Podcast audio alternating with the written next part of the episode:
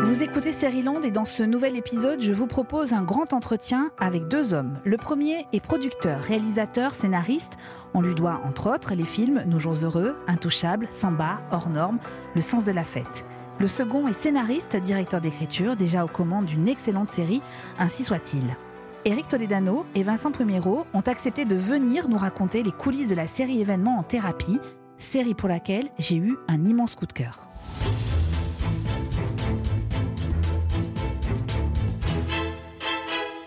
Je m'appelle Eva et je viens de passer 1050 minutes dans le cabinet du docteur Philippe Dayan. Rassurez-vous, je ne souffre d'aucun mal, si ce n'est d'une dépendance à la nouvelle série d'Arte intitulée En thérapie.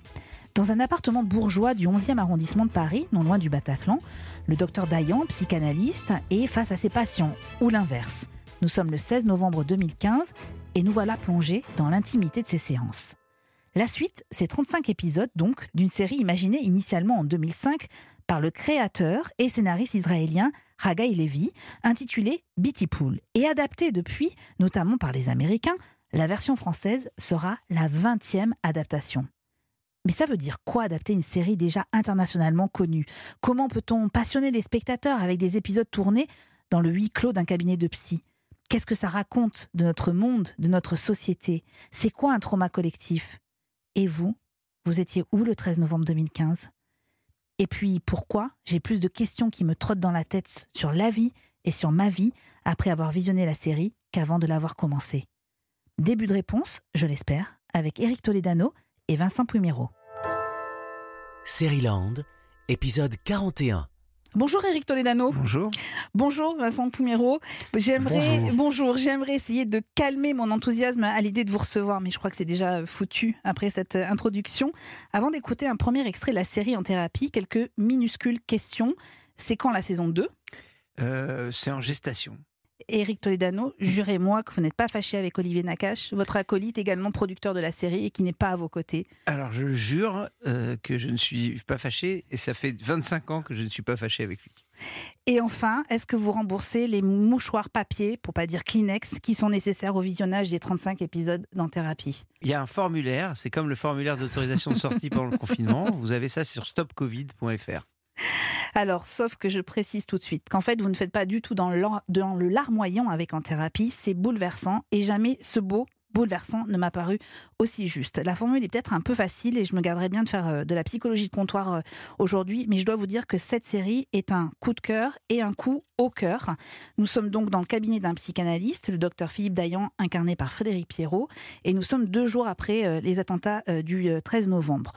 On devine la lumière euh, du matin dans cet appartement bourgeois. Premier épisode, première patiente, Ariane. C'est une jeune chirurgienne qui, pendant tout le week-end, a opéré euh, des blessés des attentats. Et depuis un an, elle vient chaque semaine chez le psy. Je m'en veux de me laisser aller comme ça. J'arrive pas à me retenir. Puis maintenant que j'ai commencé, je suis pas sûre de pouvoir m'arrêter. Hein. Faites-vous confiance, vous pouvez y aller, vous avez de la marge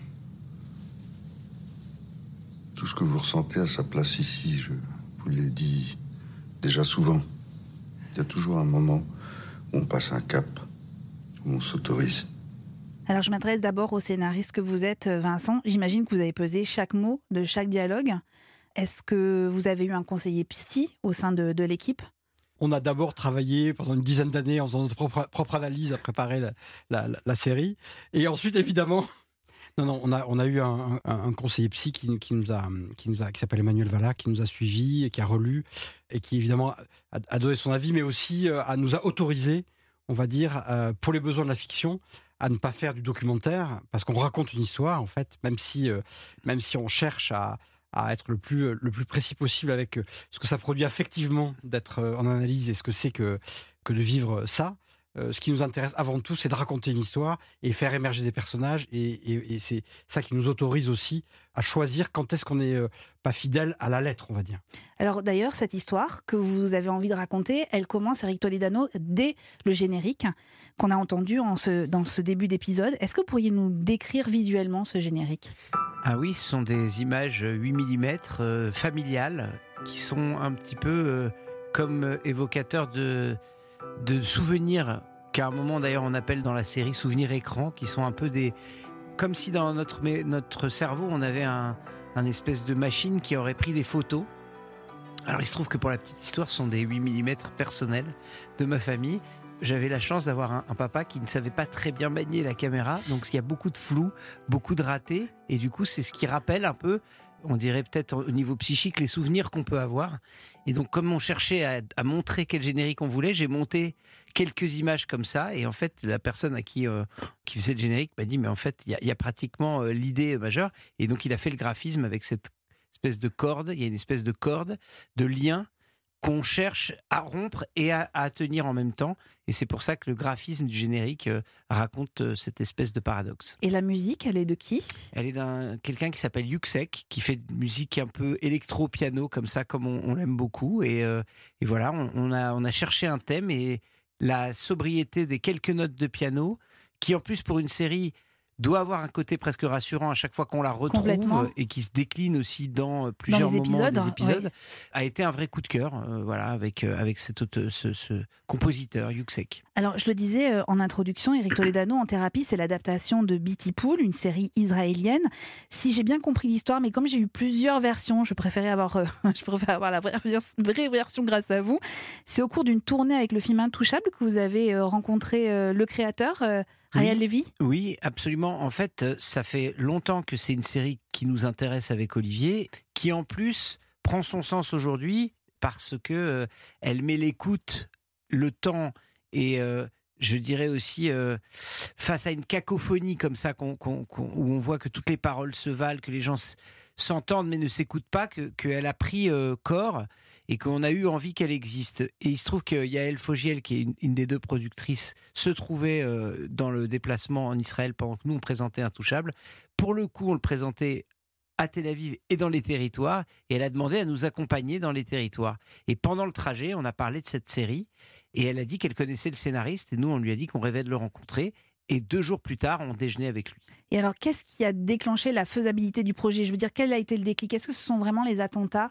Du 13 novembre 2015 qui vous ont poussé à vraiment réaliser ce projet?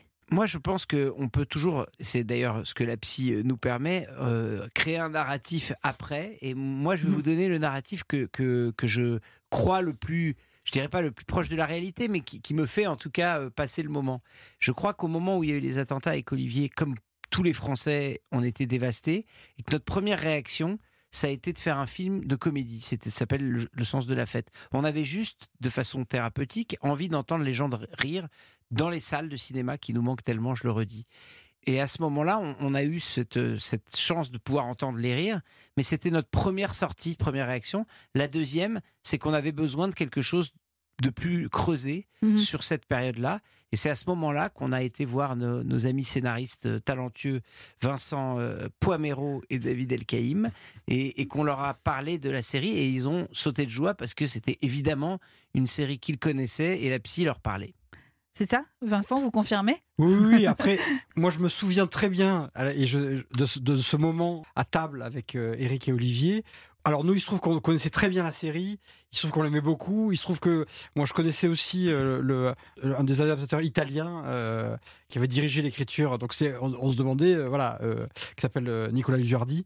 Et du coup, le jour où Eric et Olivier nous ont, nous, ont, nous ont commencé à nous parler du projet, et effectivement, on est tombé d'accord sur ce truc que, ce qui avait de formidable chez Ragaï euh, dans son projet, c'était que c'était, il en faisait une grille pour lire la société de son époque. Complètement. Et on s'est dit à ce moment-là, bon, ok, mais alors, ça nous sert, nous, à nous, comme grille, pour lire quoi dans notre présent Pour que ce soit vraiment une, série euh, d'actualité. Et très vite sur la table, la question des attentats est arrivée. Et je me souviens très bien qu'effectivement, on s'est regardé avec David et on s'est dit, putain, en fait, euh, ça y est, en fait, on a trouvé comment en parler. Parce qu'évidemment, comme euh, raconteur d'histoire et devant témoigner de notre époque, cette question du, du trauma et de la souffrance et du deuil collectif qu'on avait euh, vécu au moment des attentats, on s'est demandé depuis ce moment-là comment est-ce qu'on peut en parler. Et euh, évidemment, on ne trouvait pas parce que ça nous semblait obscène, impossible. Et là, brusquement, pouf, de manière hyper logique. Et on s'est tous dit à ce moment-là, il faut le faire en fait, c'est une nécessité. Ouais. C'est notre. C'était notre mantra, c'est-à-dire qu'on Ouais. disait, euh, avant, on aurait voulu qu'elle existe, Mais à partir du moment où il y avait eu les attentats, ça devenait une nécessité. C'est toute la nuance. C'est ça. Et je, je, je me dis, je me dis une, une phrase qui me vient aussi comme ça, c'est quelque chose qui n'a toujours plus dans la comédie italienne. Et pourtant, on n'est pas dans la comédie euh, pure. Mais il disait les Italiens à une époque, il faut toujours essayer de prendre en flagrant délit son époque. Et je crois que c'est exactement le même mécanisme. C'est pour ça que je suis parti du sens de la fête, qui est une comédie plus à l'italienne mais on a eu la même sensation, c'est-à-dire comment on peut prendre en flagrant délit notre époque. Et cette époque, elle est faite forcément pour tous ceux qui l'ont traversée, de ce, cette marque qu'ont eu les attentats sur nous, une marque forte. D'ailleurs, on commence par se dire à, à cette table-là, tout le monde sait où il était ce soir-là. Exactement, c'est ce que je disais en introduction. Évidemment, que faisiez-vous euh, ce soir du 13 novembre 2015 Vous l'abordez sans jamais être euh, anxiogène. Euh, je tiens à le préciser, la série ne tourne pas autour de ça, mais c'est ce fil qui nous lie entre vous, créateurs, entre la série et entre les, spectateurs euh, qui regardent la série. Alors, on a parlé euh, de Ariane qui vient tous les lundis chez le psy. Le mardi arrive un autre patient, c'est un homme, blouson de cuir noir. Il s'assoit pas tout de suite d'ailleurs sur le canapé du psy. Il va regarder par la fenêtre, ou plutôt il va observer par la fenêtre. Il s'appelle Adel Shiban et il est incarné par Reda Kateb. Il y a des règles? Pardon Un protocole d'action Ah non, pas a priori. Mais on va en discuter ensemble. Genre ici, le client est roi, quoi. Vous savez, les rois en France, on leur coupe la tête. C'est une blague de psy, ça? Voilà. Et j'aimerais maintenant qu'on écoute le même passage, mais dans sa version américaine. La série euh, Outre-Atlantique s'appelle En analyse. Est-ce qu'il y a des règles? Euh, des règles? L'ordre de marche?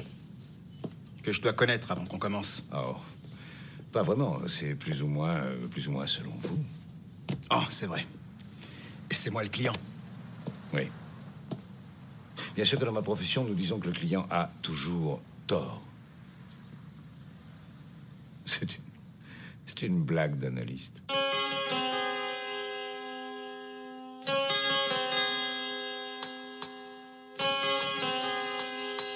On, vient de l'entendre, c'est quasiment, en tout cas, le début de la réplique, quasiment mot pour mot entre la version américaine et la version française. Vincent, en quoi consiste votre travail d'adaptation en fait? Quel est le cadre que vous devez respecter et celui que vous pouvez casser ou bouger?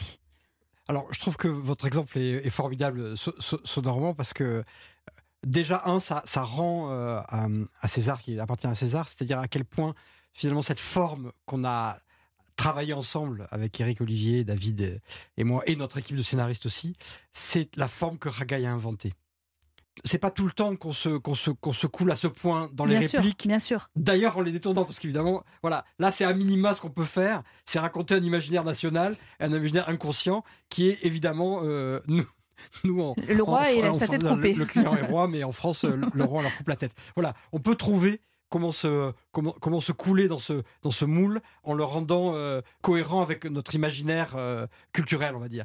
Mais avant tout, il s'agit de, de, de se servir du modèle de Haggai, de cette géniale invention, invention narrative. Haggai a inventé une forme sérielle spécifique qui consiste à utiliser le principe de la séance comme un principe narratif. Et donc, on ne suit pas seulement quatre, voire cinq histoires entrelacées, parce qu'on suit une, une autre histoire qui est celle du psy. Et à partir d'un certain moment, on comprend et on rentre en empathie aussi avec le bordel qu'il y a dans la tête du psy. Et donc ça, c'est vraiment euh, une invention narrative géniale de nous mettre dans la tête du psy. Donc on suit en parallèle à la fois la thérapie d'une personne qui nous est très vite très chère, puisqu'elle parle de ses émois, et on suit en même temps le trouble et la faille qui se creuse chez le psy, et c'est nous qui remplissons sa tête parce qu'on est euh, en empathie avec lui, on va dire. Donc ça, on a repris cette forme-là, et évidemment, on a essayé, quand c'était nécessaire, de lui donner sa spécificité, et c'est très clairement euh, cette thématisation sur le trauma des attentats, mais qui n'est pas le sujet de la série. Oui, tout à Évidemment, chacun Ouais. retrouve très vite, comme à chaque fois qu'on a un trauma majeur extérieur. Ses euh, propres ses angoisses, propres hein, bien angoisses. Et c'est véritablement le psy lui-même qui va aller au bout du questionnement que lui son, et, de, et de comment son monde est chamboulé par l'événement des attentats. Mais donc ça, c'est ce qu'on a amené de spécifique qui singularise les personnages qui sont euh, français, qui sont d'aujourd'hui, qui sont habités par ça. On a inventé et spécifié quelques-uns des personnages. Le psy est un psy français, c'est pas le même que. Et puis on a voilà, on a Shiban qui est vraiment un personnage. Mais le truc hyper important, c'est que là où ce qu'avait fait Haggai marchait, on n'allait pas le changer parce que forcément ça allait être moins bien. Haggai a fait des choses extraordinaires. Donc quand c'était nécessaire de le changer, on l'a changé. Et quand c'était pas nécessaire, on s'est coulé dedans, évidemment en l'actualisant. Mais on est, on est tellement respectueux de la forme inventée par Ragaille que c'est premier, il faut le dire aux auditeurs. Ce qu'ils vont voir, c'est notre série à, tous, mais c'est notre série interprétant l'invention incroyable de Ragaille.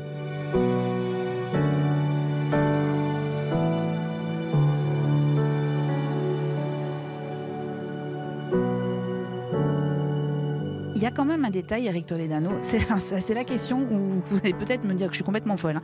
Mais à Vous force êtes de vous- complètement folle. Merci, Eric. Euh, Il y a un détail qui m'a sauté aux yeux entre ces deux versions de la série. Je parle de la version américaine et la version française. Dans la version américaine, le psy est à droite de l'écran et dans la version française, il est à gauche. Est-ce que ça a un sens Politique. pour vous? Non, pas politique. Je pensais pas du tout à ça. Mais est-ce que ça a un sens ou pas du tout? Non. Ou c'est moi qui ai complètement déliré? Non, ça n'a pas, ça pas un sens particulier. Ce qui a un sens, ce qui, ce qui est pour euh, corroborer ce que, ce que disait euh, Vincent, c'est une série sur les mots. Et moi, je pense que euh, je me rappelle de- de- du mantra que m'avait dit à l'époque, on parlait en anglais avec euh, Ragai, il disait au cinéma, et c'est très juste ce qu'il m'a dit, ça m'a- impacté, il disait, euh, on dit souvent ce qu'on peut ne pas dire, on peut le jouer. Il m'a dit en, en anglais, don't talk, show. Et c'est vrai que cette série, et c'est pour ça que c'est vraiment pour moi très complémentaire d'un travail qu'on fait au cinéma, mais très euh, nourrissant aussi, c'est que c'est vraiment l'inverse. C'est-à-dire, c'est vraiment don't show, talk. C'est tout est dans les mots. C'est les mots qui nous intéressent. Donc, forcément, l'adaptation, c'est la langue française. C'est déjà la langue française. C'est pas un doublage comme celui qu'on a entendu. C'est pas un sous-titrage. On est C'est comment les mots trahissent euh, les... parce que en, en- en thérapie, chaque mot est pesé et d'ailleurs on paye pour donner du poids à ces mots. C'est-à-dire que c'est vraiment l'importance du moment où on paye. On voit toujours ce moment où, où on paye. On paye juste pour dire le- le- les mots que je vais vous dire pendant cette demi-heure là ou ces 40 minutes On ont pris une valeur. Mm. Ont une valeur. On va les analyser, on va les comprendre, on va comprendre ce qu'ils cachent, on va comprendre ce qu'il y a derrière. Et ça, c'est quelque chose qui finalement, à chaque fois qu'on change de langue, et c'est pour ça qu'il y a eu 20 pays et 20 souvent du succès, c'est qu'à chaque fois qu'on change de langue, on raconte les mots de ce pays et les mots MOTS et les mots MAUX, évidemment. Alors, sauf qu'il faut que la réalisation, elle suive aussi euh, ces mots-là. On voit que tout est dans le détail. Alors, euh, des détails dans le décor, mais des détails aussi dans la façon dont vous filmez le visage, les mains, les attitudes, les postures euh, des comédiens. Est-ce qu'il est vrai que vous avez tourné un épisode dans une journée? En fait, c'est vrai que la caméra doit attraper aussi le langage du corps. C'est-à-dire qu'au moment où il y a certaines révélations, et d'ailleurs, pour ceux qui ont déjà été en thérapie, parfois vous faites un chemin tout seul, et puis il y a une phrase du psy, et d'un coup, votre corps réagit. Comme s'il accueillait quelque chose, etc. Et ça, on le, on le voit dans la série, on, le On voit le voit dans les positions, dans Ouais. les moments où Ariane se met, euh, enlève ses chaussures, se met sur le truc. Comment le corps reçoit tout ce qui est à l'intérieur? Oui, il y a un souci du détail et il y a aussi une envie de rentrer. Et euh, c'est aussi une, phrase qu'on a souvent dite, mais on est à l'épure du cinéma. On est dans le champ contre champ et on est dans les visages. Et finalement, les visages doivent tout exprimer. Donc c'est cette contrainte-là qui, dans un monde où justement on est dans la débauche de moyens dans toutes les séries pour filmer avec des drones et des, on est revenu à l'épure. C'est ça qui nous a aussi intéressés. Il y a évidemment le sujet, mais il y a aussi l'idée qu'on est à contre-courant à tous les niveaux. Sur le dialogue, sur l'écoute, on l'a dit, mais aussi sur la façon de filmer. On est dans l'essentiel. C'est l'essence du, du cinéma, le champ contre champ.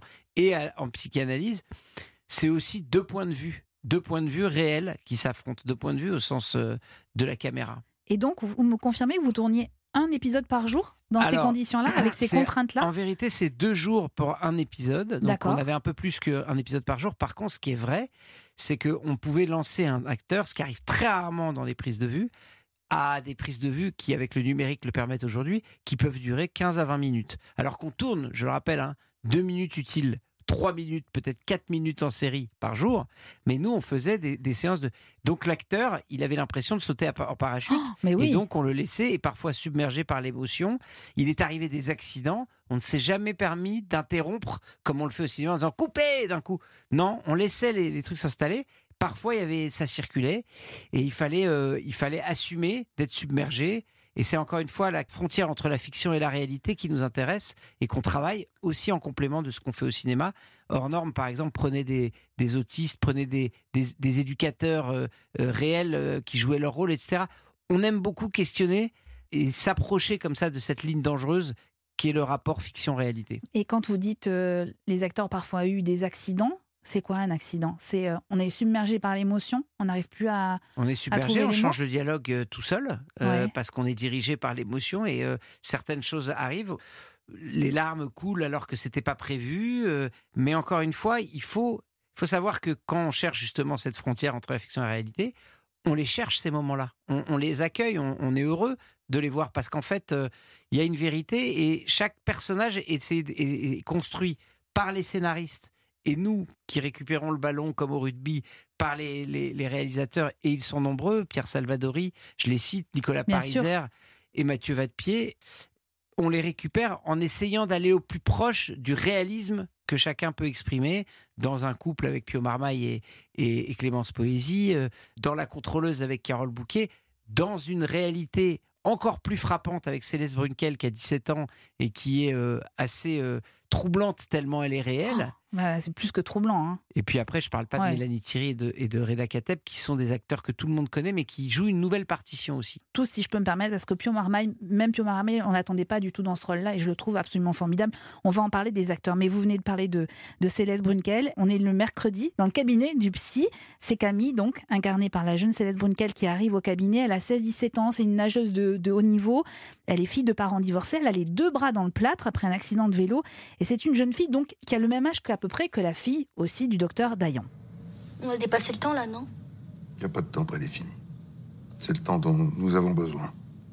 Et si les gens veulent vous joindre, comment ils font? Comment ça? Vous avez peur que je sois pas disponible quand on a besoin de moi? Je reviens pas de comment vous êtes chiant, mais c'est démesuré. Comment vous faites avec votre fille? Comment ça? Mettons que là, euh, maintenant, votre fille a besoin de vous joindre. Comment elle fait? Et vous? Comment est-ce que vous faites si vous avez un problème? C'est mort, mais... Mais je vous parle de votre fille et d'un coup, vous vous détournez la question. Vous inquiétez pas pour elle. Elle sait qu'elle peut me laisser un message et je la rappelle entre deux séances. Qui vous appelez, vous, quand vous avez un problème? Une question urgente. Snapchat. Snap quoi? Snapchat. L'application. Euh, les photos qu'on envoie. Ah oui, oui, bien sûr. J'aime beaucoup ce passage euh, parce qu'il y a aussi un, voilà, la différence générationnelle qui joue beaucoup euh, dans ces séances avec euh, Céleste Brunkel, donc qui joue Camille. Eric Toledano, je vais être sincère, j'ai jamais vu des comédiennes et comédiens aussi bien dirigés dans une série française. Quel est votre secret? C'est-à-dire comment s'est déroulé le casting? Comment vous avez trouvé ces personnages? Dès le départ, euh, on savait que la qualité de cette série dépendait évidemment de l'écriture de départ. Ça a mis longtemps. Je crois qu'on peut, peut dire que c'est presque quatre ans. Euh, Quatre ans de la- travail d'écriture, la Vincent totalité. Ouais. Alors, ce qui s'est passé, c'est qu'on a, on a d'abord euh, travaillé longtemps à l'écriture euh, pour la Bible, euh, on va dire, on dérivait les personnages, euh, les thématiques, etc., et les, les cinq premiers. Une fois que ça a été euh, validé par la, par, la, par la chaîne et qu'on est rentré en écriture, il nous restait euh, 10 mois pour écrire les 30 suivants. Ah, voilà. Donc, c'est- a- mais le Ouais. projet Voilà. en soi est long. Après, il y, a eu des, il y a des accélérations, il y a des pauses, comme dans tous les Bien projets. sûr. Mais on avait quand même à l'idée que il fallait que ça suive au niveau des scénarios et il fallait qu'il y ait une équipe d'acteurs. Et vous savez comment tous- tous les réalisateurs vous le diront, mais le choix des, des acteurs, c'est déjà 50% de la réussite de quelque chose. Donc on a vraiment monté l'équipe en pensant à une espèce de quelque chose qui serait vraiment complémentaire, où il y aurait un équilibre et où il y aurait euh, des gens qu'on connaissait, des gens qu'on connaissait pas. Donc Reda Kateb, on sortait d'un film avec lui, donc on savait Mhm. vraiment la puissance qu'il qu'il pouvait mettre dans un, un personnage comme Shiban. C'est vrai qu'il faut re- reconnaître que les filles du poisson sortaient de la douleur d'Emmanuel Finkel avec euh, Mélanie Thierry. Elles ont insisté pour qu'on fasse un casting et ça s'est excessivement bien passé. Frédéric Pierrot l'a rencontré aussi dans Hors Norme. Il jouait un inspecteur euh, de l'IGAS. Formidable euh, Frédéric Pierrot, il faut le dire et le redire, hein, vraiment. Dans le rôle du psy, il est incroyable. hein. Merci pour lui. Et, et c'est vrai que on a, on a senti qu'il avait cette euh, écoute, une voix aussi, une voix particulière, une voix qui est très euh, rassurante et puis une qualité d'écoute. Et après les autres, euh, CS Brunkel, on, on- on a fait un casting classique. Pio Marmaille, on lui tourne autour depuis très longtemps. Clémence Poésie aussi. Et Carole Bouquet, on y est allé. euh, voilà, on cherchait une figure de, de rassurante et, et statutaire, un peu comme ça. Il paraît que Frédéric Pierrot euh, raconte qu'il a en tout cas travaillé avec une oreillette. E- Est-ce que c'est vrai Et comment on fait pour travailler avec une oreillette? Il y a qui au bout de l'oreillette hein? Alors, l'oreillette, il faut démystifier. Si vous voulez, il y a 900 pages de texte euh, écrites sur. sur Mais je le euh, conçois très bien, hein, qu'on ait besoin fait, d'une oreillette. hein, L'oreillette, hein. c'est quelqu'un qui est derrière et qui vous dit quand vous êtes perdu où vous êtes. C'est-à-dire qu'il vous repère parce qu'il y a tellement, des fois on arrête, on reprend des passages, des fois on on sait plus très bien où on en est dans les dialogues. Donc en fait, c'est comme au théâtre, si vous voulez, à l'époque où il y avait des souffleurs qui étaient au Châtelet en bas et c'est un souffleur qui permet de se repérer pour un acteur et qui n'a pas l'angoisse d'être simplement dans le texte, mais qui peut se lâcher dans le jeu parce qu'il a euh, quelqu'un qui est derrière. Donc il avait une fille ex- exceptionnelle qui était derrière, qui s'appelle Laura, et qui avait, elle, les textes en jeu, qui relisait le matin avec lui tous les épisodes et qui ensuite le rassurait comme une espèce de contrôle derrière pour l'aider à se repérer quand il était perdu. Ça arrive qu'on l'utilise pas du tout, ça arrivait qu'il y ait des jours où il fallait un peu plus l'utiliser. Ça se comprend notamment dans les épisodes où il est face à face à Carole Bouquet, où il y a des joutes verbales euh, sur le fond qui parlent quand même de psychanalyse avec des termes extrêmement compliqués. Enfin, on comprend qu'il y ait besoin quand même euh, d'un souffleur, même si maintenant le souffleur est, est mécanique, enfin en tout cas euh, électronique. Petite question rituelle dans, dans Seriland. Alors je ne sais pas si c'est vous Vincent ou euh, vous Eric qui allez me répondre, mais comment vous avez choisi les noms et les prénoms des personnages? Alors sur le, sur le psy, il y a eu beaucoup d'allers-retours. Ouais, ça- ça- on- nous, on a, on, a, on, on a choisi le nom des personnages. Je, je tiens à préciser d'ailleurs au passage rapidement que nous aussi, on a réuni des gens pour prendre soin avec nous de, de, ch- de chaque personnage en particulier. Ce qui était important de. Voilà, et que donc euh, euh, Nassim Métar euh, s'est occupé justement de Céleste, euh, a écrit avec Chaque nous scénariste le personnage. Elle a un personnage, ouais. Pauline Guéna a écrit avec nous euh, Shiban. Euh, C'était bien d'avoir quelqu'un de spécifique pour un personnage qui, qui l'aime particulièrement et dont ils, euh, ils prennent soin. Et donc, euh, Alexandre Manville a, a écrit Ariane, en fait. Voilà, avec nous. Donc, euh, Sur non, les noms, c'est c'est vous qui avez donné Ouais, les on a- noms. on Le a seul on a noms. beaucoup discuté, Voilà, c'est Philippe Dayan. Dayan, Dayan, au, au- au départ, ça s'appelait pas Dayan, en fait. Oui. Tu peux raconter l'anecdote, Oui. Eric, si tu veux. Donc, euh, Euh, non, mais on a imaginé plusieurs noms et puis il y avait, il y avait quelque chose parce que comme il est beaucoup interpellé par son nom de famille, Mais oui. il fallait qu'il y ait quelque chose. Et non, ça a tourné, ça a tourné. Il y avait Azan, il y avait. En fait, on voulait quelque chose qui ait une consonance un peu euh, connotée juif, Afrique du Nord, etc. Et parce qu'il le dit à un moment dans la série que ses racines jouent, etc. Et puis, euh, en fait. euh, Dayan avait quelque chose qui, qui sonnait bien, donc je crois que sur une- un dernier échange, on a proposé ça. Et finalement, on peut le dire, il fossilise pas mal. oui, oui, ça tient, ça tient Ça bien. tient ouais, bien. Ça tient bien. ouais. Vous êtes, vous êtes euh, accroché à lui, vous l'avez, euh, vous l'avez en vous. Vous en rêvez aussi parfois ou pas? Euh, on, va, dire un secret. Enfin, je peux, je peux dévoiler ce que Oui. je vous ai dit hors micro. Oui. J'ai- eu quelques nuits un peu compliquées en regardant la série. Oui. J'étais un peu perturbée. Euh, j'imagine, je, je sais pas que j'imagine, je sais que je suis pas la seule, puisque il y a des consoeurs et des confrères qui l'ont regardé et qui ont eu la même impression. Et vous, est-ce que vous dormez bien ou est-ce que vous êtes hanté par vos personnages et les questions existentielles qui se posent en regardant la série?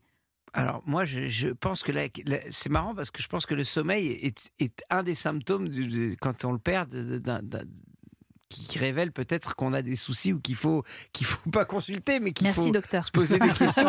mais euh, je vais pas me mettre au-dessus de vous, loin de là, euh, Eva. Eva, je- ça m'arrive d'avoir des vrais problèmes, mais ce que je pense, c'est que la série sollicite le spectateur. C'est peut-être ça que vous nous dites en, en creux, Mais c'est-à-dire que complètement, complètement. elle- elle est- il y a des séries où on est un peu plus dans une consommation et tant mieux. Et je pense que je j'ai aucune condescendance quand je dis ça. Euh, il y a des séries qui nous font passer un agréable moment et avec tous ces problèmes qu'on a dans la société et avec le confinement, heureusement que cette fiction était là pour nous sortir de la réalité. Je pense que la spécificité dans Thérapie, depuis le départ, et encore je rejoins Vincent sur le travail de départ de Hagaï Lévy, c'est qu'elle sollicite le spectateur, le téléspectateur maintenant, dans la façon qu'il a d'avancer et de se faire de son cinéma intérieur sur tout ce qui est raconté et de faire ses constructions de comment ça avance. Donc ça peut perturber et ça peut aussi, et je trouve que c'est une des qualités de l'écriture, ça démonte un peu certains mécanismes aussi qui permettent d'éclairer. Juste sur la question de euh, est-ce que euh, moi, Est-ce je que vous dors- dormez bien Moi je dors très bien, mais ça c'est c'est presque c'est presque un handicap on va dire. Euh, non mais quand je dors pas c'est vrai que c'est vrai c'est grave alors. Euh, mais mais évi- évidemment qu'on on s'attend, euh, on espère, ça c'est notre espoir que le spectateur soit euh, soit sollicité affectivement par ce qu'on raconte puisque c'est vraiment ce que nous pour, la raison pour laquelle on a fait cette série tous ensemble, euh, c'était parce qu'on voulait y déposer aussi nos questions, nos a- nos affects nos, inquiétudes, mais aussi nos espoirs de l'après, de ce qui s'était passé, et de, et de pouvoir proposer aux spectateurs un miroir euh, avec plein d'alternatives, puisqu'il y a plein de personnages, de comment est-ce que tous ensemble, on essaie de vivre et de parler et de traverser ensemble ce moment-là. Eric Oui, non, non, mais c'est, c'est, j'ai rien à rajouter. Là, je, je suis, euh, je suis d'accord. Vous voulez qu'on passe au jeudi?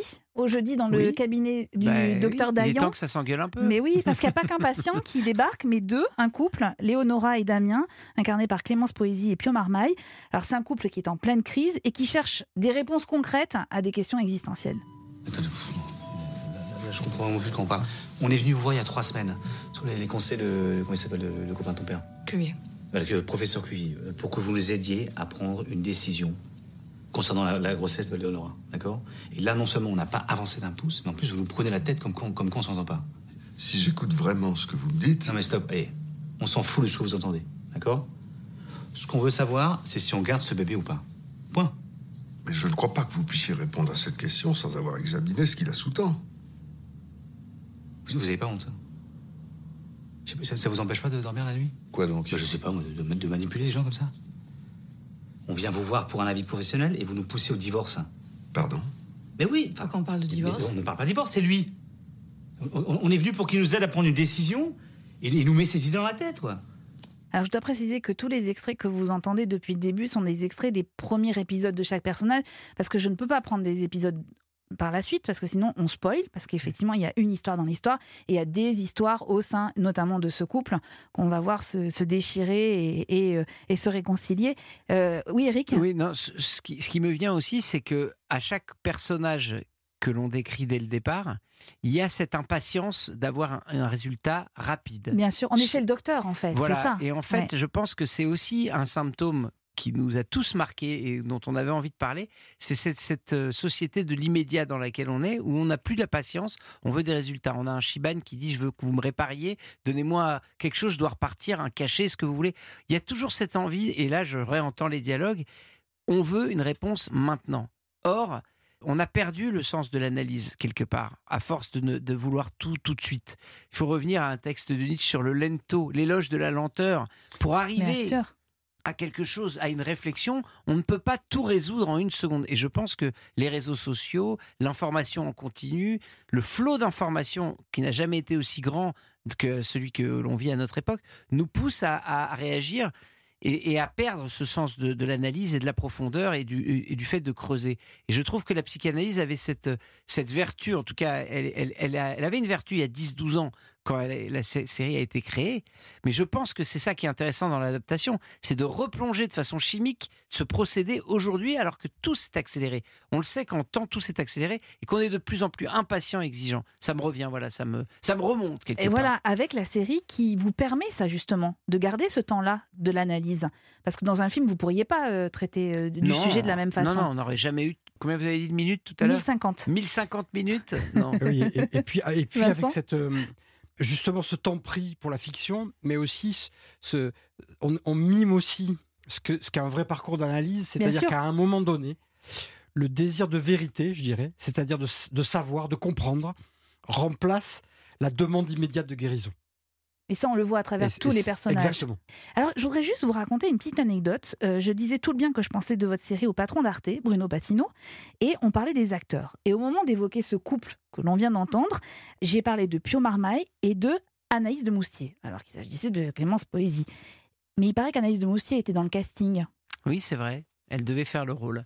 Elle était pressentie et puis euh, elle a eu un problème d'emploi du temps et c'est c'est effectivement Clémence Poésie qui qui a eu la l'élégance et, et d'ailleurs le talent parce que je pense qu'elle elle, elle a quelque chose Ouais. de qu'on n'a pas vu ailleurs qu'elle qu'elle propose même si elle a fait déjà de la série quelque chose c'est un personnage très dur à défendre l'écriture est, est sèche sur ce personnage et en même temps elle le défend euh, avec une, une vraie conviction moi, j'ai été très époustouflé par elle, mais c'est Ouais. vrai, Anaïs devait y être. Alors, comment peut-être vous aviez. Et je sais pas, je Mhm. sais pas. Je vous assure, j'ai- rien lu là-dessus, mais, ça- mais c'est. En fait, la question qui sous-tend, c'est que je pense que vous aviez aussi, comment dire, des archétypes peut-être de gens, de comédiens que vous aviez envie d'avoir, qui collaient euh, à ces personnages-là. c'est- sûr que nous, on, se- met, et on en parlait aussi avec les scénaristes, on se met des personnages, et c'est d'ailleurs une phrase que Jean-Loup Dabadi, euh, qui est mort cette année, à qui je rends hommage, nous avait dit avec Olivier lors d'un café mémorable, il avait dit « Pensez toujours aux meilleurs pour vous, même si vous les avez pas, vos personnages seront meilleurs. » Et c'est quelque chose qu'on a toujours fait. D'ailleurs, on met des photos dans le bureau, de, des fois d'acteurs qui ne sont même plus vivants, mais juste pour se dire c'est comme ça qu'il faudrait jouer. Et je pense que Pio Marma et Anaïs de Mousti avaient été les modélisateurs inconscients, mais que voilà, après, le cinéma et, les séries sont faites d'histoires parallèles et c'est plus elle. Est-ce qu'ils ont travaillé avec vous sur les dialogues, euh, les comédiens? Est-ce qu'il y a eu des, alors parce qu'on parle de ce cadre qui est la série initiale, donc euh, on, comprend bien qu'on peut pas faire ce qu'on veut. Mais euh, Vincent, est-ce que vous avez eu des, des échanges, des allers-retours avec eux? Ah pour adapter ou vraiment il y a une écriture et il faut s'en tenir. On a, on a d'abord repris les textes avec Eric et Olivier, c'est-à-dire que eux ont posé toutes les questions qu'ils avaient à poser et après eux-mêmes ont travaillé avec les comédiens pour que les phrases soient, soient, soient en bouche et euh, éventuellement d'ailleurs aussi s'il fallait euh, modifier un petit peu, etc. globalement, il faut le dire, et c'est aussi un immense plaisir, le travail qu'on a fait sur les textes est respecté avec une, à la fois un talent qui, qui, l'ouvre et une, minutie qui, est, qui, qui, nous a touché énormément aussi. Mais il y a un énorme travail avec les comédiens euh, qui, est, qui est le travail de, d'Éric euh, et Olivier, et évidemment de chacun des réalisateurs. Oui, mais c'est euh, toujours le cas. Hein. c'est toujours le cas. C'est-à-dire quand vous arrivez sur un plateau, la mise en bouche, c'est quelque chose, c'est une étape. Extrêmement important, bien sûr. obligé d'enlever un mot parce qu'il passe mal, etc. Vous savez, c'est d'autant plus dur dans cet exercice-là, c'est que vous avez un, débit de parole qui est pas du tout euh, dialogué. C'est-à-dire, il faut qu'il soit naturel parce que c'est long ce que vous avez à dire. Et je, me suis rappelé d'une phrase de Mastroianni qui disait J'apprends mon texte et juste au moment de le lire, j'essaie de l'oublier complètement. Et, eh et donc, il y a quelque chose de cet ordre-là. C'est-à-dire, il faut l'apprendre et il faut l'oublier pour le retrouver euh, et, et, essayer de retrouver le ton naturel qui fait qu'on ne voit pas le jeu. Surtout que là, il est plus facile à voir dans un champ contre champ que quand vous avez 50 possibilités de vous reposer sur, euh, je sais pas moi, euh, une action, un décor. non, on est encore une fois à l'épure.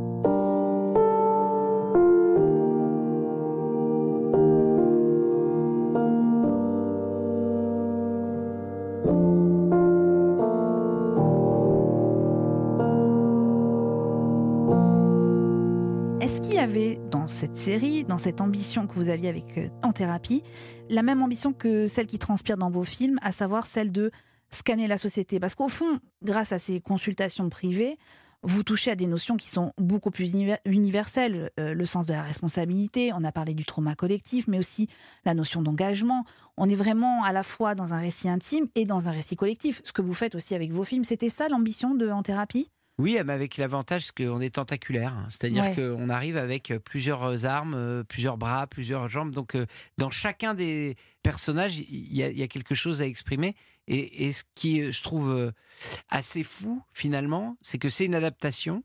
Donc, on pourrait quand même beaucoup parler toujours de l'original, mais en même temps, chacun des personnages à l'heure où on parle, a une résonance sur la société, avec un flic qui dit à un moment comme dialogue, un jour on nous applaudit et un jour on nous insulte c'est quand même une problématique qu'on retrouve aujourd'hui.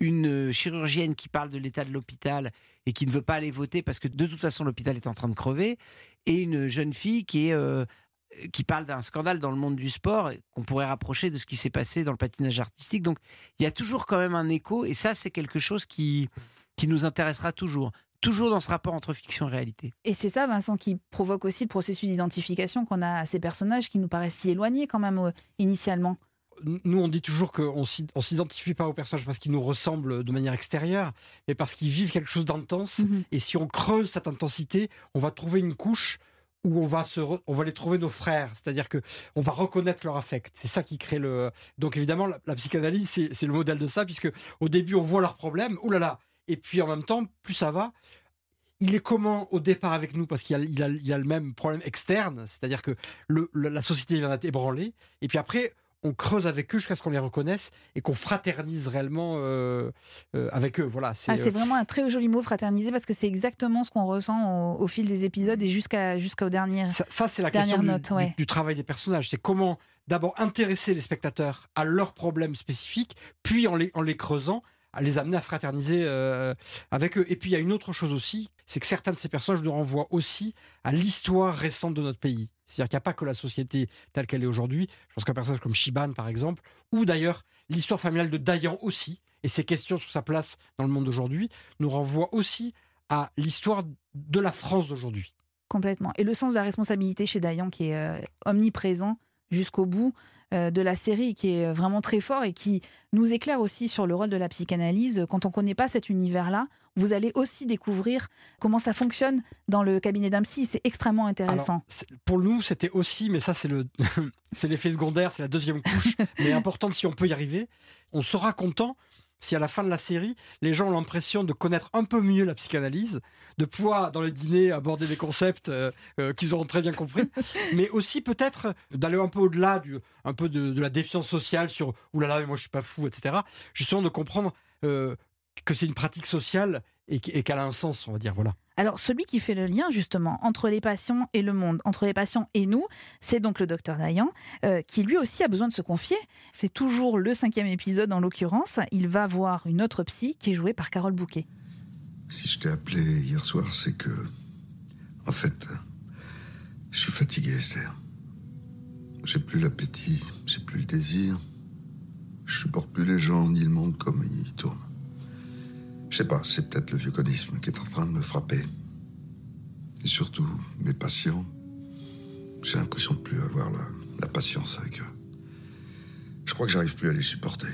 S'ils savaient ce qui se passe dans ma tête, à certains moments des séances, je pense qu'ils partiraient en courant. Tout s'en bloque. Quand tu m'as appelé hier soir, par exemple, il s'était passé quelque chose de particulier? Je venais de recevoir un couple. Tu reçois des couples maintenant? Je. Non, enfin, je rends service. Je fais pas de thérapie de couple, si c'est ce que tu veux savoir. On parlait de l'importance de la musique tout à l'heure, Eric Toledano. Là, on vient de l'entendre dans cet extrait. La musique qui accompagne le propos du docteur Dayan et qui s'efface au fur et à mesure pour laisser la place à, la contradiction, en l'occurrence euh, incarnée par euh, Carole Bouquet. Mais depuis le début euh, de notre conversation, je vous ai quand même pas posé cette question. Quel rapport vous entretenez, vous, avec la psychanalyse, Eric Toledano? Bah moi, j'entretiens un, rapport personnel parce que j'ai toujours été intéressé à, à ce qu'on appelle le double sens, c'est-à-dire un autre narratif sur, euh, sur soi, à sortir d'une... Je crois qu'il y a une phrase de, Lacan qui dit l'indécence de tout limiter à indécence. Moi, je pense qu'il n'y a pas un sens aux choses depuis un certain temps, depuis que je suis éveillé un peu à, à l'école, à part la philosophie. Et donc, ça m'a toujours intéressé de creuser. J'y ai pas été naturellement très tôt, euh, comme certains, mais euh, j'y suis depuis un certain nombre d'années et je vous avoue que tout m'intéresse quand on, il s'agit d'aller euh, d'aller chercher un, voilà, un, autre narratif, une autre, une autre interprétation sur ce que l'on a vécu et qui, qui s'est un peu figé avec le temps, fossilisé, et d'aller un peu décloisonner, d'aller dédramatiser, d'aller euh, d'aller creuser. C'est quelque chose qui m'intéresse. D'abord, on le fait quand on écrit, euh, ça c'est évident. On va, on va sortir des choses de soi, mais après, voilà, c'est des choses plus personnelles après qui sont qui sont intérieures. Et puis pour pour la musique, je pense qu'il y a un défi aussi et, et qui, était un défi intéressant pour nous parce que quand on voit la série, on peut aussi se demander à quel moment, comment on tient le spectateur en éveil. Parce que là, on parle à des gens qui n'ont peut-être rien vu, qui se disent Attendez, moi, euh, 35 épisodes en chant contre chant, ça, ça peut être soporifique, ça peut être tout ce qu'on veut.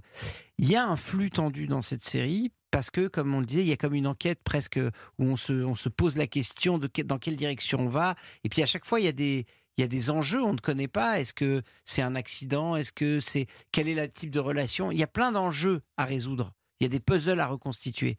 Mais à un moment, ça doit rester une fiction.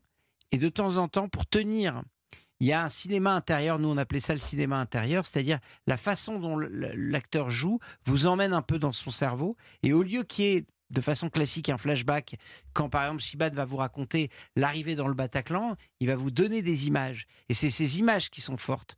L'odeur, il va décrire l'odeur, ce qu'on ne peut pas toujours faire au cinéma, décrire une odeur.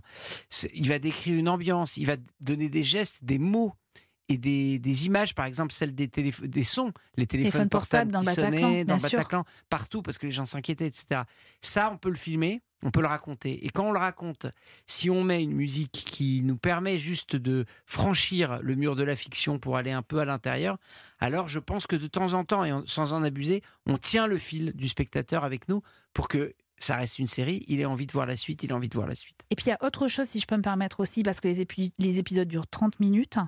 C'est la première fois que je ressens ça, c'est qu'il y a un vrai ascenseur émotionnel dans ces 30 minutes-là.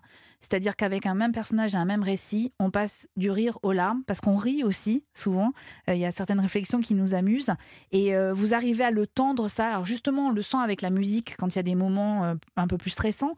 Mais euh, aussi par cette panoplie d'émotions que vous développez. Et on le sent, euh, j'imagine que c'est grâce à l'écriture qu'on y parvient. Encore une fois, le, le but, c'est pas, et pas que- de pas que ça se voit. hein. Les coutures doivent disparaître. Et, On euh, les voit pas, hein, on les voit pas, mais, vraiment. Oui, mais oui. juste pour dire, chaque épisode est écrit en quatre actes. D'accord. C'est-à-dire, c'est la dramaturgie. Et donc, il y a vraiment, effectivement, un- comme vous dites, une progression émotionnelle, un ascenseur émotionnel qui est fabriqué avec, avec un, un élément déclencheur au début, un vrai conflit d'épisodes, quelque chose qui oppose le psy et son patient et qui a à voir avec ce que le patient cherche et ne veut pas voir. Donc, il y a un vrai conflit. C'est un conflit de parole, mais c'est un conflit quand même. Et on creuse et on trouve quelque chose à la fin.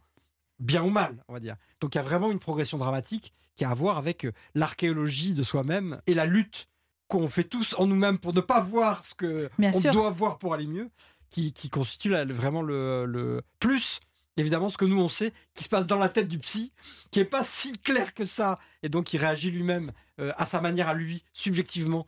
Donc il y, a- il y a une double, un double conflit aussi. Donc c'est tendu, c'est découpé en actes, c'est euh, dramatisé. Oui, on est presque dans une pièce de théâtre en fait.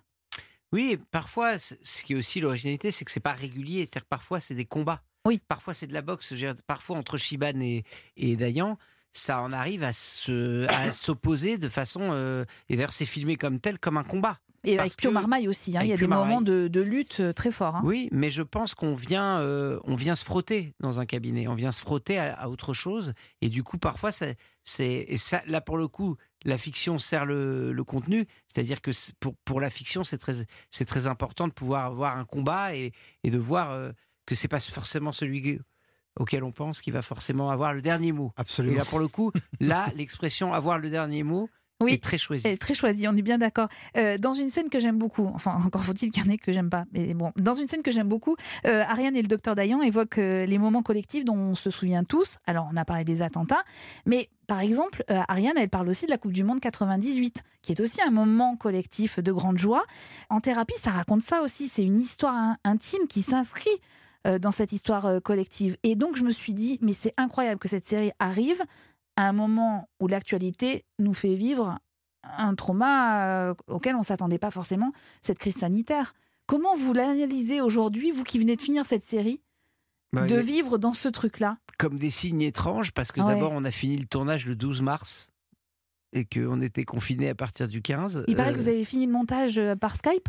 Oui, on a fait une partie du montage euh, avec des par internet quoi. On s'envoyait puis après on se faisait des, zooms euh, pour analyser chaque plan et pour euh, toute la période du confinement a été pour moi sauvée par en thérapie parce que euh, c'était un moment où j'aurais pu ne pas être créatif et j'ai eu la chance d'avoir tous les épisodes qui arrivaient et on pouvait tous les, rendre homogènes par le fait qu'on était euh, actifs et inactifs en même temps, donc collés euh, chacun euh, chez nous.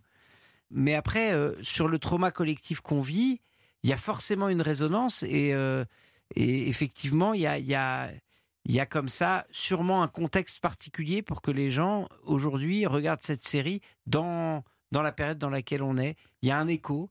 C'est pas les attentats, mais c'est un autre trauma euh, Mais- que l'on partage. Ce qui est fou, c'est que moi, ça m'a.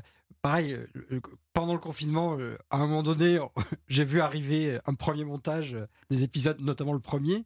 Et c'est vrai qu'on aurait pu se dire, putain, en fait, avec ce qui s'est passé, tout le travail qu'on a fait est réduit à néant parce que le monde est tellement passé à autre chose. Et c'était, ça pouvait être notre inquiétude Oui, aussi. ça aurait pu, ouais. Et en fait, j'ai vu le premier épisode, premier montage, et j'étais bouleversé parce que brusquement, je vois Ariane. Et je me dis, ça, Qui est mais chirurgienne, il faut dingue, ça- rappeler, Ça, ça et parle oui. de- aussi du, du corps médical en première ligne, etc. Et en fait, brusquement, je me rendais compte que ce qu'on avait fait parlait malgré nous.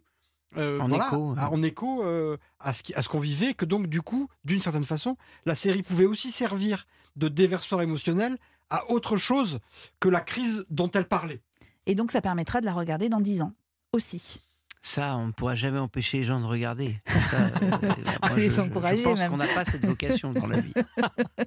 Dernière question, elle est facile, hein, pardon, hein, mais euh, est-ce que cette série vous a servi de thérapie Toledano? moi, oui, parce que à chaque fois que je découvrais les textes euh, quand il fallait repasser derrière nos amis scénaristes et les images quand il fallait repasser derrière les épisodes qu'on n'avait pas réalisés, je ne pouvais pas m'empêcher à mon premier degré, soit d'être euh, interpellé par certaines euh, choses qui avaient un écho pour moi, quand on, met en, exergue des mécanismes de répétition quand le psy dit que qu'on on se répète, c'est qu'on on cherche quelque chose, etc. Il y a toujours à un moment ou à un autre quelque chose qui m'a parlé et où je me suis dit mais on dirait que c'est que pour moi. Et donc ça, c'est un sentiment que je trouve euh, assez noble parce que quand on va au cinéma, normalement, quand on touche les gens, c'est qu'ils ont l'impression qu'on a parlé que à eux et pas à celui d'à côté. Je vous confirme. Et Vincent, pour vous, est-ce que ça a servi de thérapie? Comment dire? En tout cas, ça a permis de mettre euh, effectivement euh, sur, sur la table et de partager euh, d'abord avec euh, euh, les camarades avec qui on travaille, mais aussi, euh, j'espère maintenant avec tous, c'est pour ça que c'est tellement important, l'état des questions, on va dire. Euh, l'état des questions en, en- en creusant de- au, plus, au plus intime de ce que peuvent être no- nos questions euh, aujourd'hui. Euh, les réponses, euh, on les a pas, mais euh, l'important c'est qu'on puisse les poser euh, Oui. ensemble. C'est ça Voilà. qui est bien, on est d'accord, Eric Toledano, c'est de pas avoir les réponses. Ah, moi, j'ai toujours pensé que la question était plus intéressante que la réponse. La réponse n'est qu'une façon momentanée de fermer la question. On se finit là-dessus? Bah, c'est pas mal. Hein? Merci infiniment Merci à à tous les vous. deux.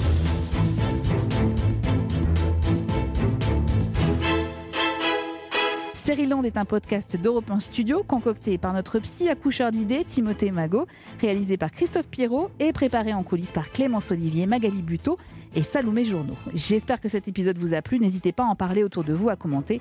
Le groupe Facebook Sériland est là pour ça. Et puis vous pouvez aussi nous attribuer des étoiles sur les plateformes de podcast, ça nous rend heureux, donc n'hésitez pas. Et puis attention, dans Sériland, il y a une règle et une seule, ça ne change pas. Même en 2021, pas de spoil. Et puis abonnez-vous, comme ça on ne se quittera plus.